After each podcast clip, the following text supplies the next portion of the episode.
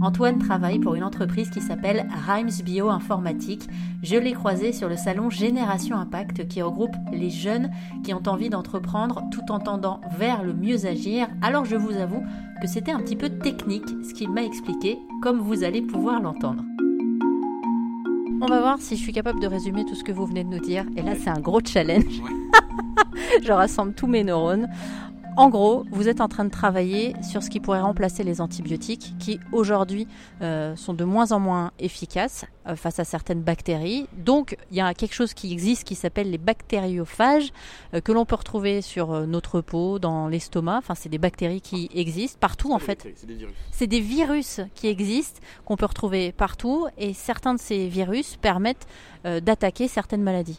Ouais, tout à fait. C'est exactement ça. J'ai gagné mon poids en bactériophage. Alors, on va imaginer que ça y est, on peut se télétransporter, je sais pas moi, en 2050.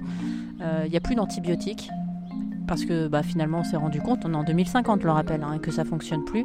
Et maintenant on se soigne avec ces bactériophages. Du coup on va dans une euh, pharmacie et on demande quoi? Une boîte de bactériophages? Ouais, ben, euh, ça c'est un truc qui est assez intéressant parce que euh, en fait ça existe déjà dans certains pays, en Russie par exemple et dans certains pays d'ex-URSS. et la raison de ça c'est que donc les phages c'était découvert en, en, 1915 et en 1917 je pense par deux, par deux personnes séparément. Et euh, donc on a commencé à s'en servir, à faire des médicaments avec, ça marchait plus ou moins bien. Et, euh, puis ensuite la Seconde Guerre mondiale est arrivée, on a découvert les antibiotiques en 1936 et, euh, et on a énormément utilisé les antibiotiques pendant la Seconde Guerre mondiale. Ça a permis d'éviter beaucoup d'amputations chez les soldats, ce genre de choses-là, et ça marchait très très bien, très très facilement. Et du coup, en Occident, les, phages ont commencé à avoir un petit peu mauvaise presse et surtout ils étaient très utilisés par les Russes.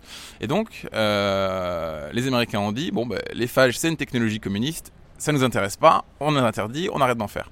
Sauf que du coup, euh, les Russes, et, enfin l'URSS et l'ex-URSS a continué euh, à faire des bactériophages. Et donc maintenant, si vous allez en Russie, vous pouvez aller en pharmacie acheter des bactériophages.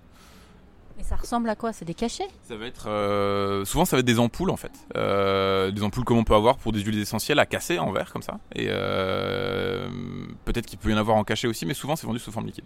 C'est ça, moi voilà, j'arrivais pas à voir concrètement à quoi ça pouvait ressembler, mais c'est marrant aussi ce genre de rencontre parce que vous avez votre cerveau plutôt scientifique qui fonctionne un peu différemment du mien. Depuis le début de notre conversation, je me disais mais à quel moment, moi en tant que future patiente, je peux, je pourrais utiliser ça? Alors aujourd'hui, vous avez quel âge d'ailleurs J'ai 28 ans. 28 ans. Qu'est-ce qui fait que vous vous êtes, vous avez choisi cette voie vous? Euh, bah, moi, je suis passionné de biologie euh, à la base, et euh, et puis du coup, moi, j'ai fait des études de biologie fatalement, et euh, et je voulais éviter de me spécialiser dans un dans un domaine, par exemple en biologie, on peut faire de l'agronomie, on peut passer sa vie à étudier des vaches. Et je pense que c'est très intéressant, mais ça m'aurait frustré d'étudier que des vaches. Et du coup, j'ai fait de la microbiologie, parce qu'en fait, la microbiologie, c'est unique, c'est défini par la taille de ce qu'on étudie. Donc en fait, tout ce qui s'observe au microscope, c'est de la microbiologie. Et donc on peut étudier des champignons, des plantes cellulaires, des bactéries, des animaux unicellulaires. Et en fait, c'est extrêmement large. Il y a toutes les branches du vivant dedans. Et après, j'ai fait une thèse euh, et je voulais un sujet cool. Et, euh, les bactériophages, euh, il faut que vous tapiez ça sur Google pour retrouver une image. C'est un objet biologique qui est magnifique. Ça a une tête un peu en forme de diamant comme ça. ensuite, il y a qui est posé sur une espèce de tube et en, en dessous il y a des pattes. Et je trouve ça vraiment incroyable euh, d'avoir une forme aussi géométrique. C'est assez rare en biologie quand on y pense. Nos corps à nous, ils sont pas du tout géométriques. Les, plantes, elles ont des, choses un peu géométriques, mais c'est des formes plutôt fluides. Et donc, euh, les phages, je trouvais ça très très beau physiquement et intellectuellement aussi. J'aimais beaucoup. Et donc, euh, j'ai fait une thèse là-dessus. Puis après, j'ai continué parce que ça m'intéressait et que ça a du sens. Et si jamais vous aussi, vous avez décidé d'innover tout en tendant vers le mieux agir et que vous voulez nous en parler, vous pouvez nous envoyer vos messages contact@erzen.fr.